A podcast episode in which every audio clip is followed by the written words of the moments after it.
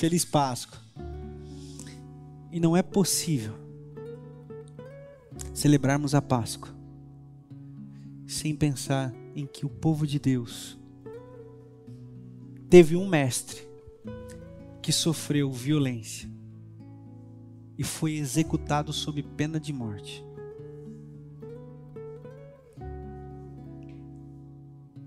E sofreu a pena de morte.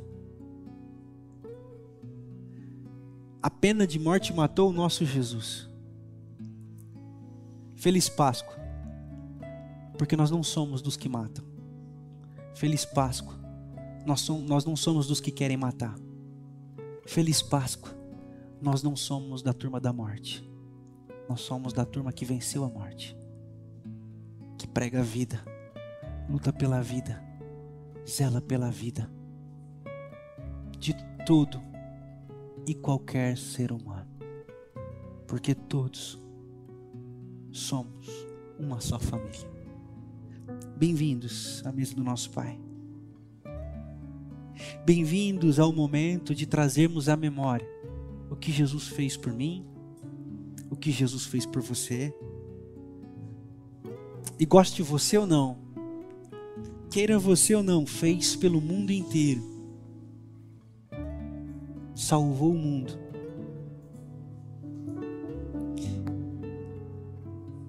Me espanta. Uma vez uma irmã parou de vir na nossa igreja. E eu fui visitá-la. E chegando lá na casa dela, ela falou: Pastor, eu estou um pouco assustada com o senhor. Aí eu falei: Pega a senha. Tô brincando, falei não. Aí eu falei assim: Mas o que aconteceu, minha irmã? Ela falou assim: O senhor fala umas coisas que me deixam meio assustada. Eu falei: Será que foi algum palavrão que eu falei que saiu sem querer? E aí ela. Ela falou assim: E o que me deixou mais assustada, pastor? É que o senhor não acredita no inferno. Aí eu falei: É isso? Irmã, eu acredito. Eu vejo crianças morrendo no meu país de fome. Como que eu não acredito no inferno? Eu vejo pessoas pretas sendo espancadas, assassinadas brutalmente todos os dias. Como que eu não acredito no inferno? Ela falou assim: Não, pastor, não é esse inferno. Eu falei: Qual que você fala? Aquele que as pessoas vão. Aí eu falei assim: Irmã, eu acho que a irmã deveria ficar escandalizada se você tivesse um pastor ou frequentasse uma igreja que não acreditasse em Jesus como Senhor suficientemente poderoso para salvar o mundo inteiro. Porque um Deus que não pode salvar o mundo inteiro, ele não serve para nada. Um Deus que salva alguns e deixa outros, como diria no ditado popular, se lascando, como diria Rubem Alves, não é Deus, é um diabo. E eu fiz uma seguinte pergunta para ela e talvez você possa ser interpelado também essa noite. Se no Sermão da Montanha Jesus manda a gente perdoar os nossos inimigos, por que, que, ele, por que, que ele condena eternamente os dele? É contraditório. Eu estou dizendo tudo isso para falar assim que toda vez que nós nos reunimos como igreja,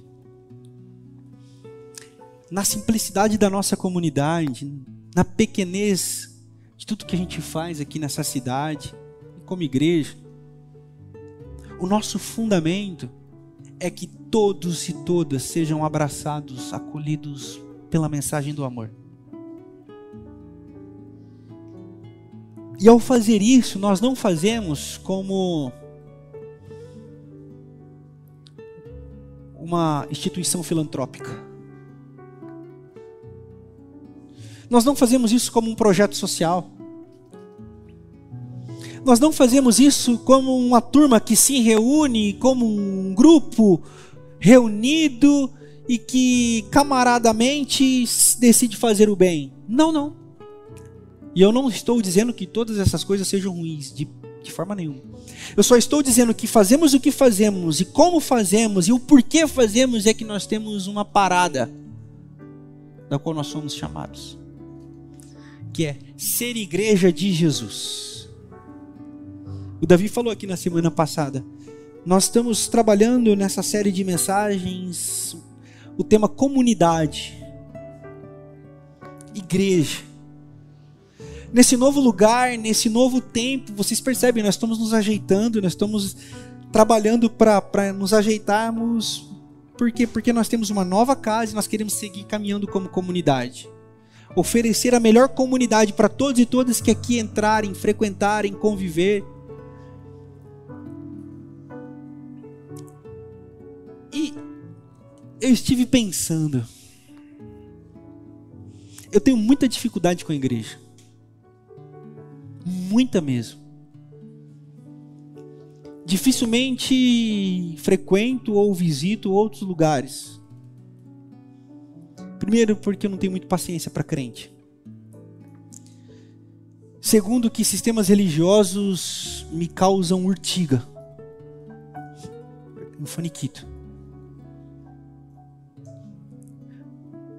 Porque foi exatamente ali que eu tive as maiores decepções da minha vida, da minha história, e foi exatamente ali, no ambiente que eu acreditei que o amor deveria imperar, é que eu vi pessoas sendo torturadas, magoadas, feridas, frustradas, estupradas, violentadas, em nome de alguma coisa que o pessoal fala que é Deus.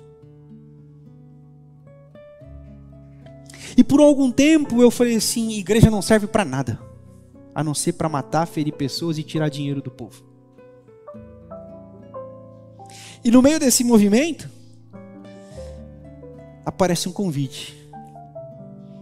Um convite para ser pastor da primeira igreja batista em Botucatu. Eu falei, olhei para cima e falei assim: a, a pegadinha é boa. Eu não acredito mais nesse negócio. E aí eu lembro que quando eu comentei com colegas pastores, colegas, eles falaram assim: não vai para Botucatu não. Essa igreja mata pastores. Essa igreja não, não tem solução, ela não vai para frente. Você vai, você vai se lascar lá. Essa foi a recomendação. Eu falei, ó.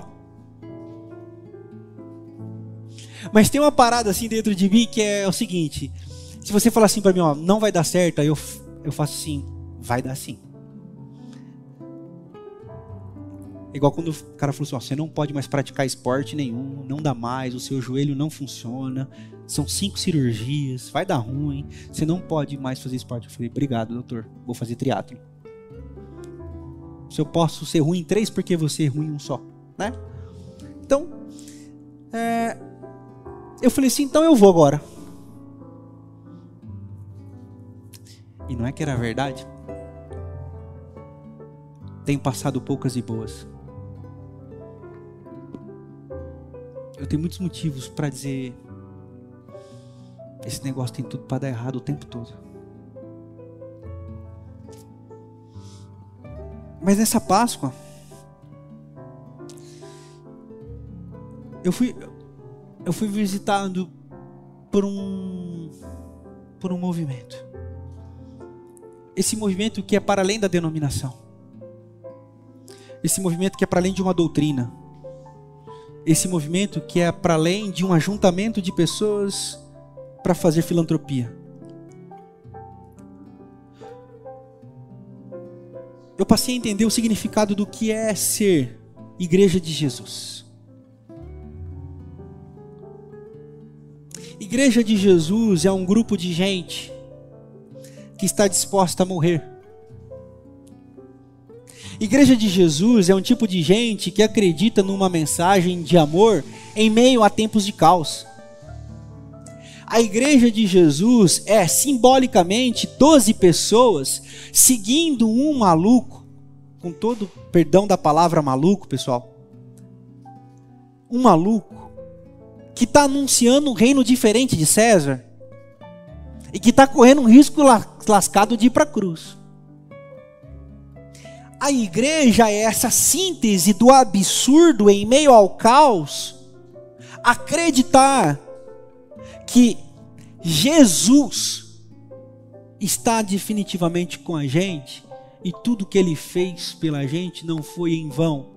E é por isso que a nossa existência nessa terra ela passa não apenas por comer, trabalhar, dormir, treinar, competir, acumular dinheiro, mas por trazer o céu para a terra. E quem traz o céu para a terra? A igreja de Jesus. É por isso que quando ele nos ensinou, nos ensinou a orar, ele disse assim: Pai nosso que estás no céu, assim que vocês vão orar. Pai nosso que estás nos céus, o teu nome é santo, e que venha até nós o teu reino, para que a tua vontade seja feita aqui na terra como é no céu. No céu não tem fome. No céu, a população negra não sofre violência a cada cinco minutos, um minuto. As mulheres não sofrem violência a cada dez minutos. A comunidade LGBTQIA não sofre ameaça de vida no céu. No céu, criança não morre de fome. No céu, ninguém pega em arma. E no céu, ninguém acha que a morte é a solução. E quando Jesus disse, igreja, quando vocês forem orar, orem para que a vida de vocês seja a densidade maior possível aqui na terra como é feito no céu.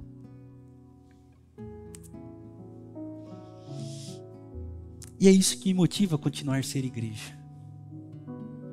Por isso, ninguém, absolutamente ninguém pode dizer assim: cara, eu gosto de Jesus, um cara é maneiro, mas o que ferra é o fã-clube. Não, é verdade. Ponto. Mas existe uma igreja e existe um jeito possível de ser igreja para além do fã-clube.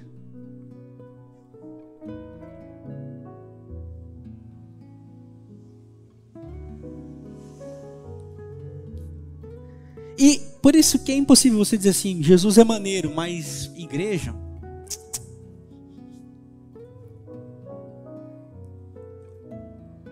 De qual igreja nós estamos falando? Você está falando da instituição religiosa? Putz, isso aí eu concordo. Essa é BO. Inclusive, Deus nos livre desse negócio. Mas e a igreja de Jesus? A comunidade simples que se reúne em nome de Jesus para sinalizar com a maior densidade possível o céu, aqui agora. Ah, essa. Essa eu acredito, pastor. Bem-vindo. Eu também acredito.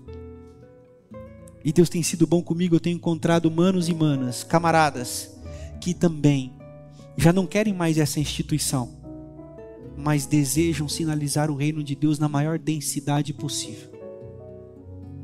A partir daí, um novo movimento começa.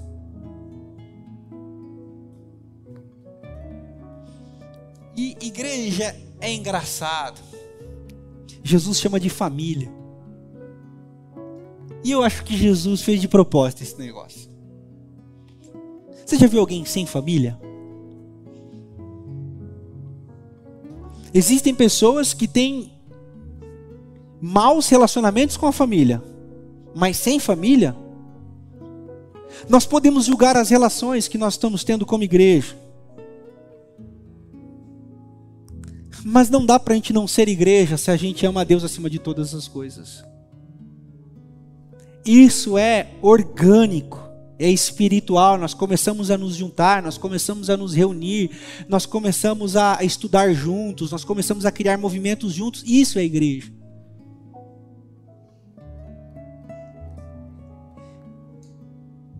E a partir disso, eu quero dizer para você que talvez na igreja de Jesus você vai ter alguns tipos de relações Mas a igreja, ela continua sendo um sinal disso que nós celebramos hoje, a Páscoa. A igreja é um sinal de que a morte não tem a última palavra. De que Caifás, Anás, a religião, Anás e Caifás, a galera da religião, Herodes, os poderes, não tem a última palavra. A igreja é a superação da religião, do sistema e da lógica de morte. Eu acho, eu acho muito engraçado. O prefeito da nossa cidade encontrou um irmão e falou assim: Eu pensei que essa igreja tinha acabado. E ele foi batizado nessa igreja. Manda um recado lá para ele. Se decidiram nos matar, nós decidimos não morrer.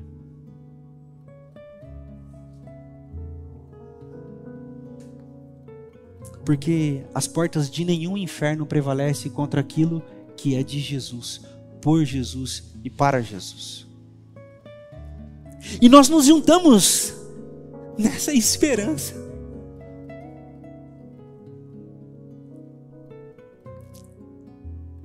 Mas dentro desse ajuntamento nós vivemos experiências. Eu quero convidar você a abrir comigo a sua Bíblia hoje, no Evangelho segundo nos escreve Mateus. No capítulo 16, nós temos a partir do verso 13.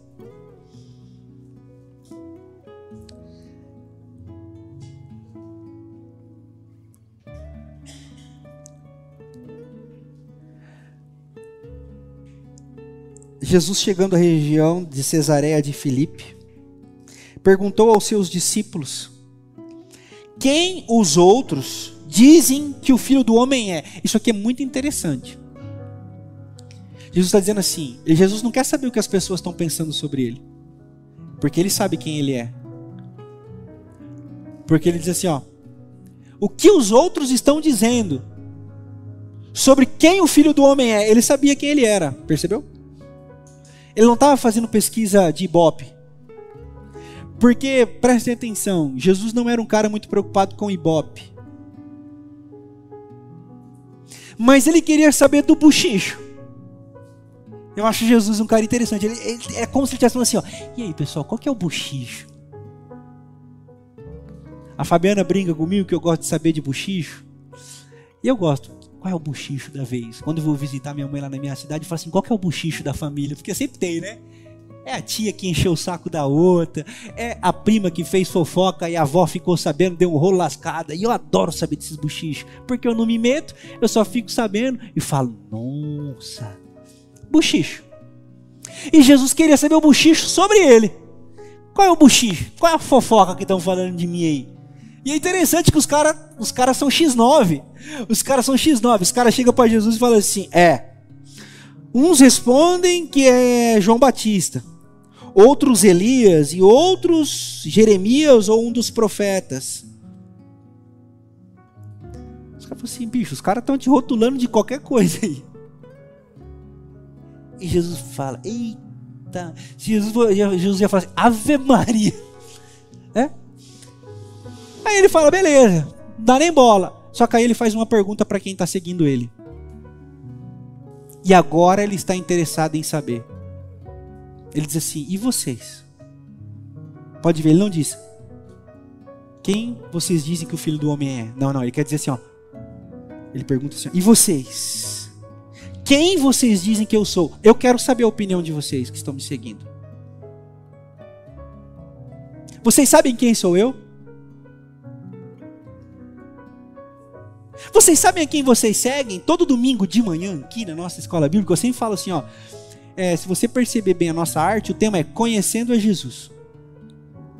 E a gente começa a perceber que nós caminhamos na igreja muito tempo, muito tempo, muito tempo, e a conclusão que a gente tem chego a cada domingo é que a gente não conhecia nada de Jesus, não sabe nada sobre ele, mas a gente se diz cristão. E todo domingo nós aprendemos um pouquinho sobre quem é esse cara que a gente diz seguir.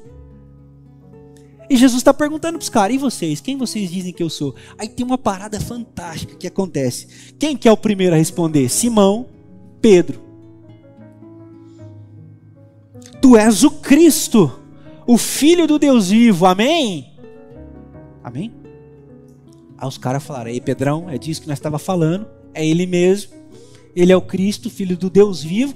E Jesus manda para ele: Respondeu bem, Pedro. Feliz é você, Simão. Na sua Bíblia pode estar assim: Bar Jonas, né? É filho de Jonas. Bar é uma expressão hebraica que eles carregavam é, na tradição. Bar é filho. Então, você é filho de Bar Jonas, né? É, por quê? Porque isso não foi lhe revelado por carne ou sangue, mas por meu Pai que está nos céus. Ó que, ó que massa. Prestem atenção. Então, Pedro tem uma experiência sensacional no meio da comunidade do Cristo. Ele declara que Cristo é o Senhor e ele fala: Que experiência massa, você viveu bem a experiência comunitária. Aí depois Jesus continua dizendo: nessa experiência comunitária é que eu vou edificar a minha igreja. Olha o que ele continua dizendo. Eu lhe digo que você é Pedro, e sob esta pedra edificaria minha igreja, e as portas do Hades, outra tradição da época para inferno, não como lugar pós-morte, mas como caos local, como realidade local caótica. As portas do inferno não vão prevalecer sobre a minha igreja. Sabe o que ele está dizendo? Ele está dizendo assim: tudo que acontece no inferno de uma sociedade em caos não contamina a minha igreja. É por isso que eu não consigo entender a igreja fazendo arminha com a mão. É uma igreja que já foi contaminada pelo inferno pelo diabo, pelo demônio, pelo capiroto. Porque a igreja de Jesus não faz arminha com a mão, porque ela não se contamina com o padrão que é do mundo. O padrão que é do mundo é o padrão que a gente acabou de ver no vídeo aqui: cravos nas mãos, sangue derramado, morte como forma de justiça. É por isso que a igreja que repete bandido bom é bandido morto é uma igreja que não sabe quem segue, porque o seu próprio mestre foi morto como bandido.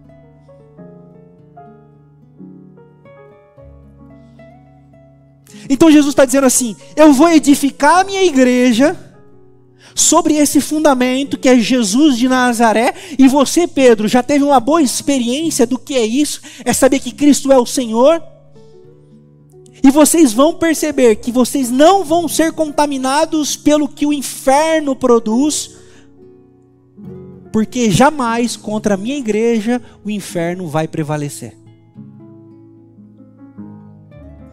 É por isso, pastor, o que isso tem a ver com a Páscoa? Nós estamos trazendo à memória o sacrifício de Jesus. Quem matou Jesus? Por que matou Jesus? Quem foi que matou o nosso Jesus?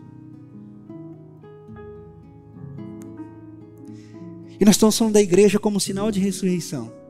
E Jesus então estabelece a sua eclesia, o seu ajuntamento de pessoas, a sua congregação. Por isso que não tem como ser igreja de Jesus sozinho. Você se reúne, você se encontra, você se ajunta. Você faz como diz o autor, ou autora de Hebreus, e como tem essa crise teológica de quem escreveu o livro de Hebreus, ou a carta aos Hebreus, é, se é autor, se é autora, eu fico sempre do lado da luta. Então é mulher. Autora de Hebreus. Amém, meninas? Tamo junto? É nós. É? autora de Hebreus escreve no capítulo 10, no verso 25. Não deixem de congregar, como é costume de alguns, porque os dias estão muito perigosos. O verbo congregar, aí no grego, koine, que é o grego já extinto, não é o grego moderno que existe hoje na Grécia, mas o grego koine, que foi escrito junto com o aramaico Novo Testamento, o verbo aí é sinagogar. Sabe o que é sinagogar? É daí que vinha a palavra dentro do judaísmo, sinagoga. Sinagoga é o templo dos judeus. Sabe da onde surgiu a sinagoga? Surgiu das diásporas. O meu filho mais novo, pausa. Ele falou assim: "O pai, Você fala umas palavras muito difíceis, aí fica complicado para a gente acompanhar aí o coisa. Quando você falar uma palavra, explica, porque é, facilita para nós, né? Eu falei, não, é disso que eu tava falando. Então, sinagoga, beleza? Diáspora, vou explicar. Diáspora é ou foi movimentos de fuga dos judeus em meio a perseguições. Então eles fugiam. Essa fuga se chamava diáspora. E em meio a essa fuga, a essa diáspora de perseguição, os judeus criavam pequenos lugares para se encontrar, que foi batizado de sinagoga. Não deixem de sinagogar, não deixem de estar junto. Estão percebendo o caminho? Igreja que não faz sentido para nós é a igreja da religião, a igreja da instituição, essa igreja que mata pessoas, que exclui comunidades LGBTQIA, que são machistas, que são homofóbicas, que são racistas, que são armamentistas, que acham que bandido bom é bandido morto. Essas igrejas, para nós aqui e para a teologia que construímos coletivamente aqui, não faz sentido. E a gente fala assim: Deus me livre dessa igreja, se for para ser igreja assim, eu prefiro ser ateu. E é verdade. Mas nós somos tão apaixonados por Jesus, nós somos tão tocados por Jesus que para nós é impossível negar aquilo que o Espírito coloca em nós e nós começamos então a nos encontrar organicamente. E nós começamos a nos encontrar. E nós começamos a formar. Aí o pessoal vai dizer: "É, tá fazendo outra igreja". Eu digo: "Graças a Deus", porque Jesus fala assim: "César tinha a igreja dele, eu também tenho a minha". Então nós vamos dizendo assim: a religião tem a igreja dela e nós que somos de Jesus também temos a nossa. Por isso, quando você fala assim, você vai na igreja, aí o pessoal fala, vixe, você vai na igreja, Deus me livre. Você fala assim, de qual igreja você está falando? Sabe o que eu mais recebo nas minhas redes sociais? Uma moça pegou e falou assim: Pastor, é muito legal ver uma perspectiva de igreja como vocês estão construindo, porque eu não acreditava mais nesse negócio. Eu falei: Bem-vindo, eu também não. Então nós estamos dizendo que há um jeito possível de ser igreja, porque para um cristão é impossível não ser igreja. Pegou? Mas como somos essa igreja? E aí nós estamos dizendo aqui: fundadas em Cristo fundamentadas em Cristo, onde as portas do inferno não prevalecem, e onde nós temos experiências como essa do apóstolo Pedro. E por isso que para nós é importante sinagogar, por isso que é importante para nós nos encontrarmos, por isso que é importante para nós estarmos juntos, porque isso é parte da nossa essência. Você reparou que às vezes instintivamente você bebe água? Aí daqui a pouco você está vendo, nossa, estou tomando bastante água hoje. Ou você pensa, nossa, hoje eu respirei menos do que ontem, hein? Ou você respira. Ou você bebe água. Porque existem movimentos que são orgânicos, naturais. E da igreja também. Porque nós somos um corpo um corpo vivo, que Jesus diz assim: Eu sou cabeça e vocês são o meu corpo, nós somos um organismo vivo e criamos movimentos naturais. E se encontrar é um deles. E nesse encontro nós temos experiências fantásticas. Que mesmo lá na religião, nós tivemos boas experiências ou não? Tivemos. Não tivemos? Nós tivemos participando. Eu estava lembrando, eu fiz um, uma caixinha no meu Instagram que eu falei assim: faça a sua confissão.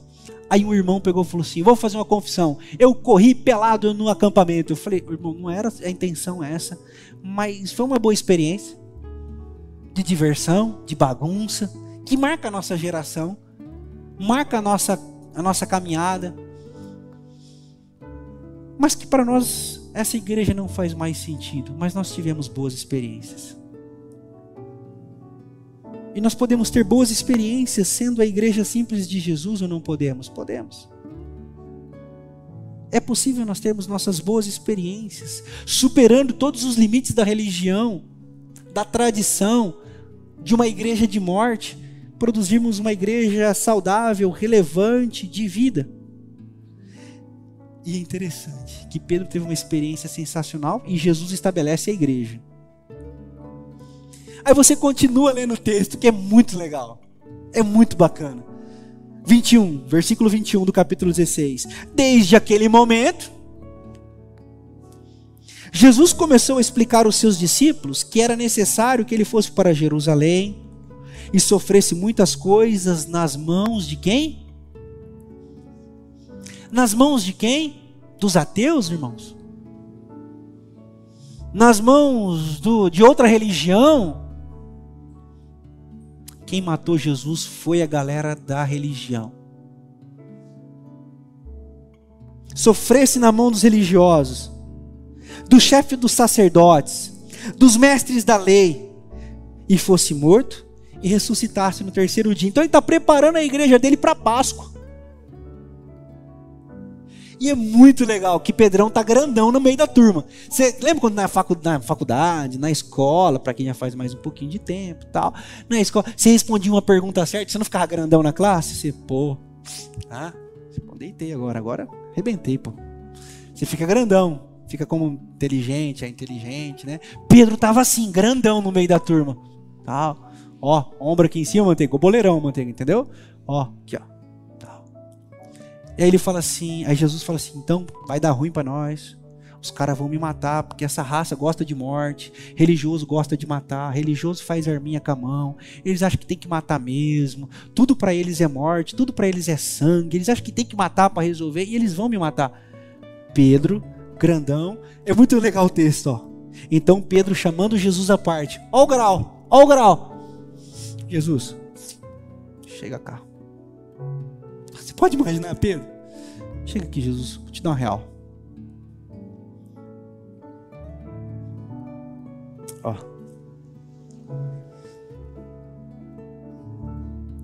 Fala mais isso não, cara.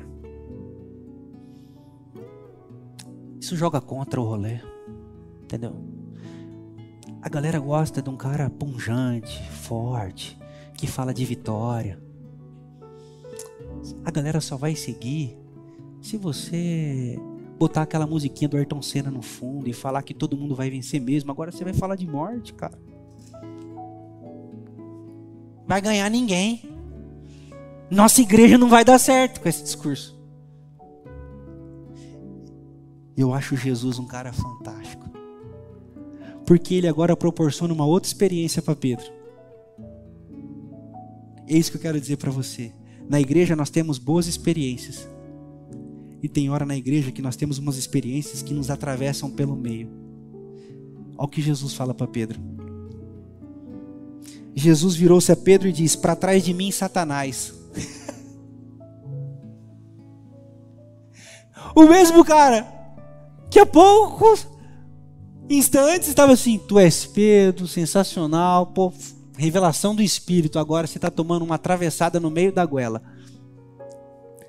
Sai fora, Satanás. Você já imaginou ouvir isso de Jesus, irmãos? Para trás, Satanás. Você é pedra de tropeço para mim. E não pensa nas coisas de Deus, mas nas coisas dos homens. Na igreja, por dias, momentos, você vai ser atravessado por uma palavra de Jesus. Você vai ser atravessado por uma palavra de um irmão. Você vai ser ferido por alguém. Na mesma igreja que você teve uma experiência com o Espírito Santo, com Jesus, com a comunidade do Cristo, vai ser o lugar que em algum momento você vai ser atravessado por algo que você não queria, que você não gostaria, que você não desejaria. E agora? Jesus não serve mais? Esse lugar não serve mais? E agora, o que, que você faz quando você toma uma atravessada, quando algo não é do seu jeito, quando algo não é do seu gosto, quando você não ouve o que você gostaria? O que você faz?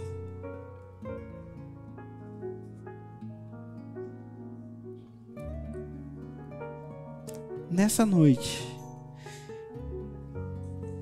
diante da mesa de Jesus, eu quero dizer para vocês que nós somos essa igreja que vai te proporcionar muitas experiências boas, mas também que tem a potencialidade de não te proporcionar alguns momentos muito legais que você também pode não gostar. Eu acho muito interessante. Eu, eu estava dando uma entrevista no podcast. E aí o entrevistador falou assim: Pô, que bacana a sua igreja. Que não sei o que lá, que não sei o que lá. Pô, uma igreja desconstruída, uma igreja diferente do que se diz igreja. Eu falei, Amém. É disso que eu estava falando. Eu fiquei todo. Aí daqui a pouco ele pegou um outro momento ele falou assim: Mas tem uma irmã que saiu da sua igreja cuspindo fogo contra você aí. Aí eu falei: Eita lasqueira.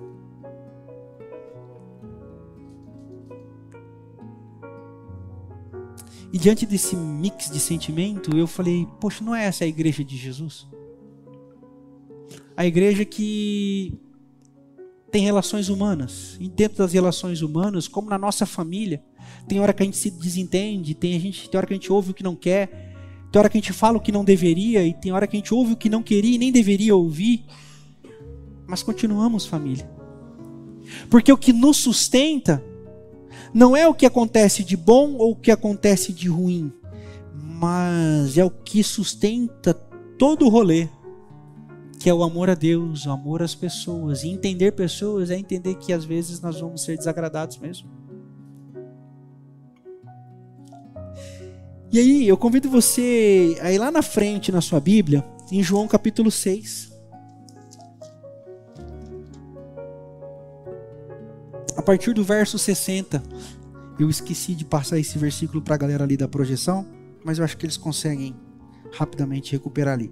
João capítulo 6, a partir do verso 60. Olha só que interessante. Existia uma igreja seguindo Jesus. Existia uma multidão. E a palavra ali é talmidim. Discípulos. Ou seja, não era a galera que achava Jesus maneiro, entendeu? Era talmidim, discípulo. Tinha uma galera com ele. Só que, enquanto havia pão e peixe, a galera estava num rolê maravilhoso de repente, Jesus começou a falar umas paradas meio estranhas. E a galera soltou isso aqui, ó.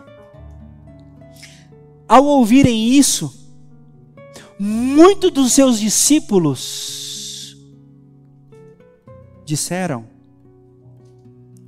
Dura é essa palavra e quem pode suportá-la?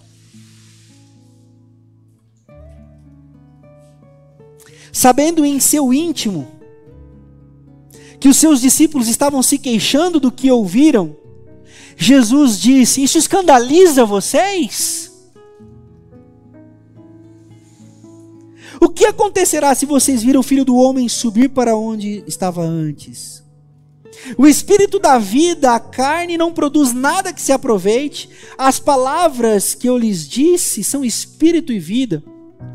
Contanto, alguns de vocês não creem pois Jesus sabia que desde o princípio qual, quais deles não criam e quem o iria trair. E prosseguiu. É por isso que eu é por isso que eu lhes disse que ninguém pode vir a mim a não ser que ele seja dado pelo Pai. Que aconteceu no versículo 66? Daquela hora em diante, muitos dos seus discípulos voltaram atrás e deixaram de segui-lo. Pausa. Jesus perde duas pancadas de seguidor numa mesma fala. Porque a galera se escandaliza com o discurso de Jesus. Porque enquanto tem milagre, enquanto tem fartura de pão, enquanto tem show business, beleza. Mas na hora que sobra a essência do evangelho, isso escandaliza. Ah, isso escandaliza. Daquela hora em diante, muitos dos seus discípulos voltaram atrás e deixaram de segui-lo. Aí o versículo 67 é muito interessante, porque Jesus fica preocupado, ele fala: agora deu ruim, agora o meu rolê vai acabar, acabou o meu movimento, eu vou mudar o meu discurso, eu vou rever meus conceitos, eu vou parar de falar essas coisas muito polêmicas, eu vou parar de falar é, essas paradas e vou começar a fazer um discurso mais brando, mais ameno. E foi atrás da galera: ei, não vai embora não, eu, eu vou mudar, desculpa, eu, eu me interpretei mal, é, é, desculpa, viu? Não, não, não foi bem isso que eu quis dizer, foi um problema no tradutor. Não foi, foi isso? Não, não. Ele olha para os doze que ficaram. E ele manda uma real, Vini. Ele diz assim: E vocês? Tá vendo a multidão indo embora? Tchau, querida. Beijinho no ombro. Vão embora.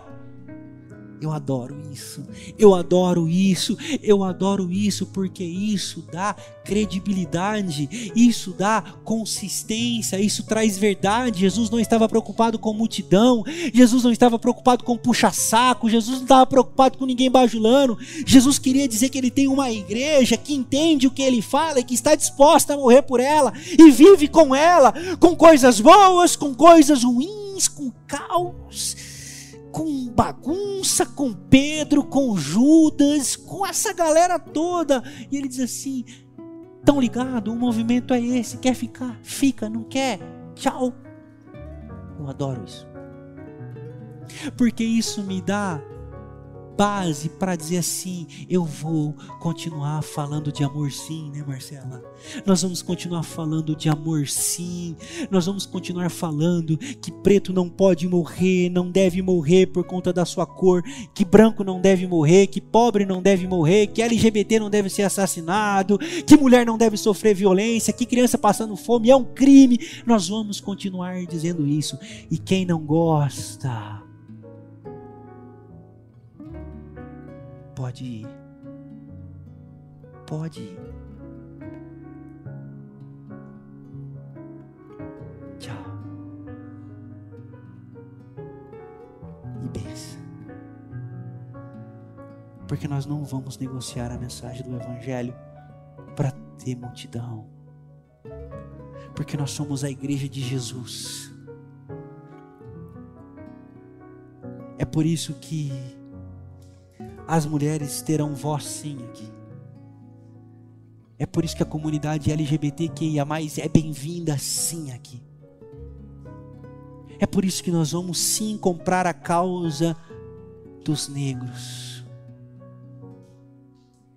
Você sabe que eu me sentia meio constrangido com esse negócio, porque eu com essa cara de danoninho branco,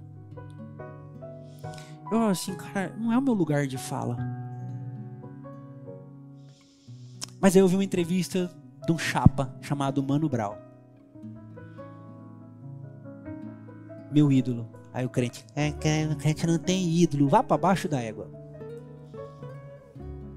O crente não pode ter ídolo. Não é disso que eu estou falando, cabeça de guidão. Mas o Mano Brown disse uma coisa muito interessante. Disse que uma mãe chegou para ele toda assustada, falando: Brown, meu filho está com um problema, ele tem 17 anos. Aí o Brau já pensou, vixe, mas não deve ter entrado no tráfico. E que não sei o que lá, não sei o que lá. Aí ele, qual é que é? Ela falou assim, não, ele é seu fã, você precisa falar com ele. Ele falou, passa meu celular para ele. A qual é que é a dele? Ele falou assim, não, meu. Ele fica com os negócios de lutar contra o racismo. Ele fica com os negócios de que é, o preto tem que entrar na universidade, ele está lutando por cotas, ele está dando um trabalho para mim na escola porque ele está brigando com o professor que chamou o colega dele de preto. Pensa num trabalho que o cara está me dando. Aí o Brau olhou para ela e falou assim: Que cor que é seu filho?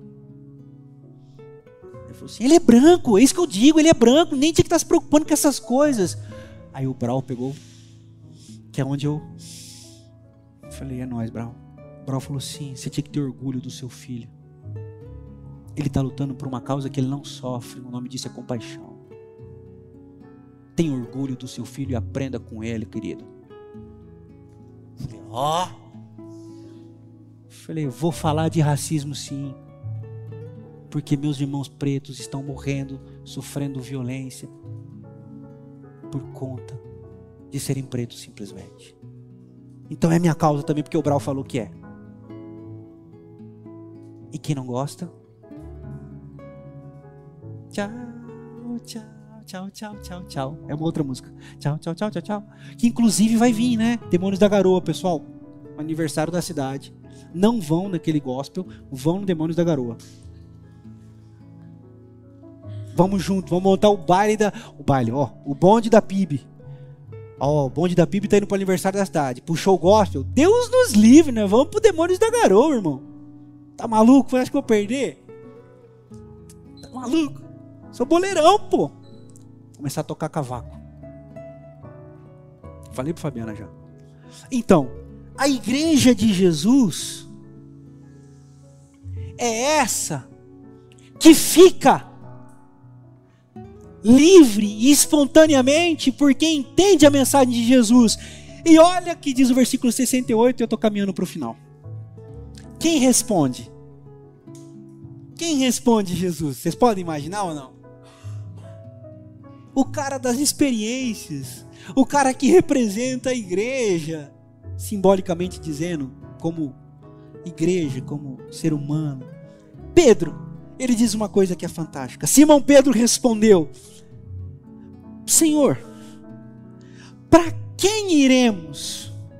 Tu tens as palavras de vida eterna.